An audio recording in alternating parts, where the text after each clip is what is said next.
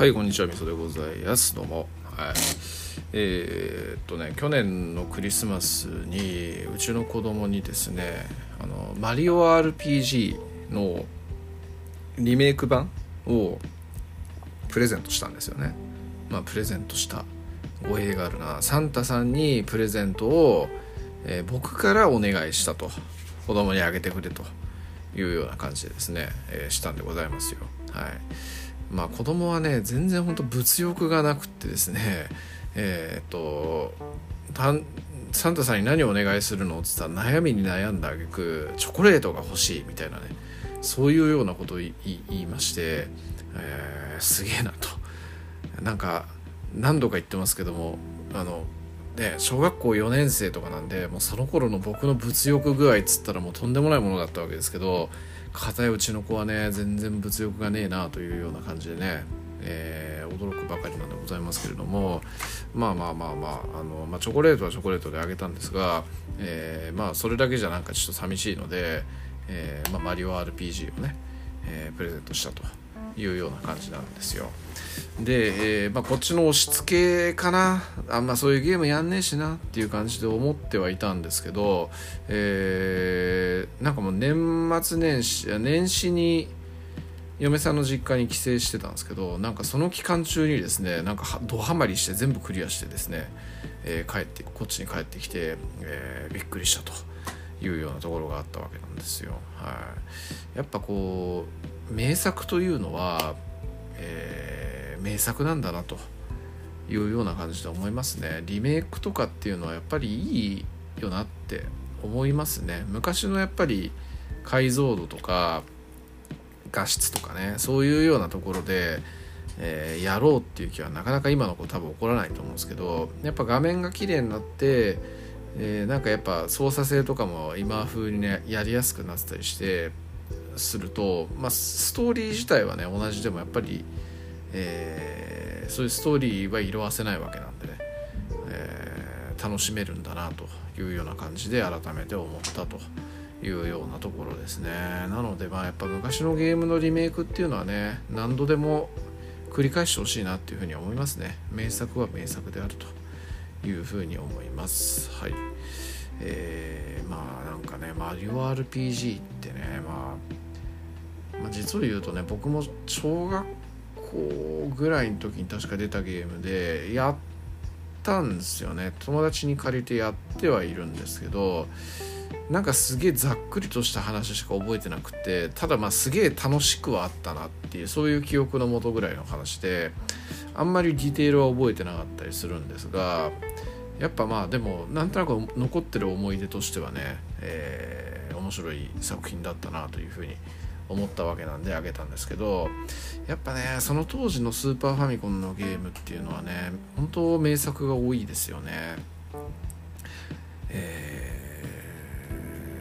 ー、名作特に RPG 系の名作っていうところがね僕の場合は特あの思い浮かぶところではあるんですけどやっぱ「ファイナルファンタジー」とか「ドラゴンクエスト」っていうのも個人的にはスーパーファミコン時代っていうのが全盛期かなっていうふうに思ってまして、えー、ドラクエ3のスーパーファミコン版とかね、えー、ドラクエ5ドラクエ6、えー、ファイナルファンタジーの456、うん、そういうようなところっていうのは本当なんかやりまくったなっていうね感じでしたね。特に FF の5とかっていうのは僕の中ではね RPG 全 RPG の中でも結構トップ目ぐらいに好きな作品なんでね、えー、ようやったなという感じだし。まあもはや10年近く前にはなりますけれどもね。スマホのリメイク版みたいなのもやったりして、えー、すごくいい作品だよなっていうふうに思いますね。うん。まあ、マリオ RPG もそうなんですけど音楽やっぱいいっすよね。ほんとその時代の RPG の音楽っていうのの印象的なものっていうのは。なんか今でも空で覚えてるし、えー、ね、なんかサントラとかっていうのも未だに聞くみたいなそういうようなところがあったりするんでねいや思い出補正なのかなとも思いつつもね、えー、やっぱ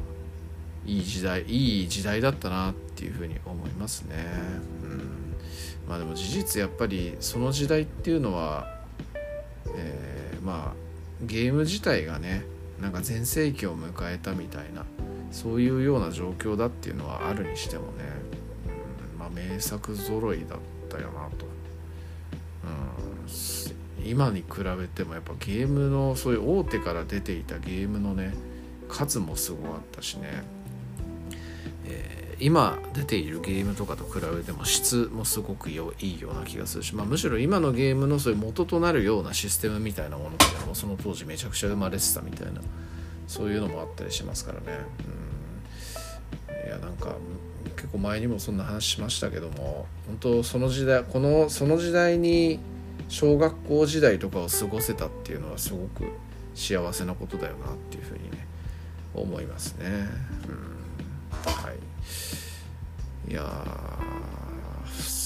まあなんかまあそんなこんなでね子供はそうやってゲームやってたんでねおなんか意外とやるじゃんと思ってねなんかその後もあのスイッチのあのオンラインオンラインスイッチのそのオンライン会員みたいのがあるんですけどそれに加入してると昔のスーファミのゲームとかって無料でできるんですよね。でなんかちょっとその勢いで昔の「ゼルダの伝説」とかそういうのが面白いよっつってなんか進めてやってる姿を見せたりしたんですけどなんか全然興味持たなかったんでなんかいまいちねその辺の何に興味を持つのかみたいなところっていうのもねいまいち未知数だなというようなところでございますね、まあ、10歳の女の子なんですけどねちょっと謎なんですよねその辺。なんか去年ね「あのゼルダの伝説」の「ブレス・オブ・ザ・ワイルド」っていうスイッチのね、ー、名作をあの実はなんかやってまして、えー、なんか面白いよみたいな感じのこと言って嫁さんに勧めたんですよね。それで嫁さんがちょっとやってたら子供もやりたいやりたい言い出してでなんか子供まあ嫁さんと協力してではあるんですけどあのなんかねクリアしたんですよ、まあ、23ヶ月ぐらいかけて。おすげえと思って。ブレブレス・オブ・ザ・ワイルドって結構難しいゲームなんで、まあ、それをクリアしたっていうので相当すごいしおこれゲームにはまるきっかけになってくれんのかなみたいな感じで思ったら、えー、別にそれ以降全然まだまた全然ゲームやんないしそのブレス・オブ・ザ・ワイルドの続編の「ティアーズ・オブ・ザ・キングダム」っていうゲームに関してもね、えー、なんか最初ちょっとだけやったんですけど、あのー、なんか違うっつってやめちゃって、えー、なんかねあの集中と集中ハマれば集中するんだけど別にでもその周辺のものに関して連鎖的に興味を持つみたいなことがないっていうね、えー、そういうようなところっていうのもあったりしてですね。なんか僕なんかっていうのは本当に何かにはまるとその周辺のものにまでめっちゃ手を出すみたいなそういうような感じなんであなんか全然その辺の性質違うんだなみたいなね。ことを思ったりっていうところなんですけどまあまあ言うてねえー、そういうのっていうのは何だろう経験積んでいくうちにというかねあのいろんなものに触れていくうちにみたいなところもあったりするのかもしれないんでまあ性質今の性質であってそれがずっと続くかっつったらそれは分からないのでね、まあ、何とも言えないんですけどまあでもなんかちょっとあの面白いなっていうようなね感じを受けましたね。その辺の感覚のね、うん、そうだからまあマリオ RPG を普通にこうめっちゃ集中してクリアはしたんですけどね。今は別にゲームまだ全くやってなくってですね。なんかプリキュアのアニメばっかり見てるというような状況です。はい。まあ、プリキュアもね小学校4年生なんですけどね。あのプリキュアってすげえちっちゃい頃保育園時代とかそういう時代とかにすごくハマってはいたんですけど小学校入る前ぐらいにもう卒業して全然見なくなったんですけどなんか知んないけど小5小4になってからまたその熱が再燃して、えー、なんかもうプリキュアばっかり見てるみたいなそういうような状況ですね。まあでもプリキュアとかってね見てて僕も横動画で見てると思うんですけどまあやっぱねあの王道的な感じでこう友情努力勝利みたいなそういうところもあるし、うんとまあ、純粋にかっこいいんですよね。可愛いし。可愛いしかっこいいみたいなところがあったりするんで、えー、やっぱまああのー、ある程度こういろんなことが分かってきた時にまた改めて見ると面白いみたいなそういうような、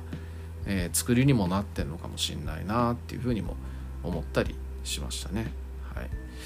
まあねドラえもんとかもそうっすよねなんか小学校とかの時にドラえもん見ていてで中学校ぐらいになると見なくなるんだけれどもなんかまた大人になって改めて見てみるとすげえこ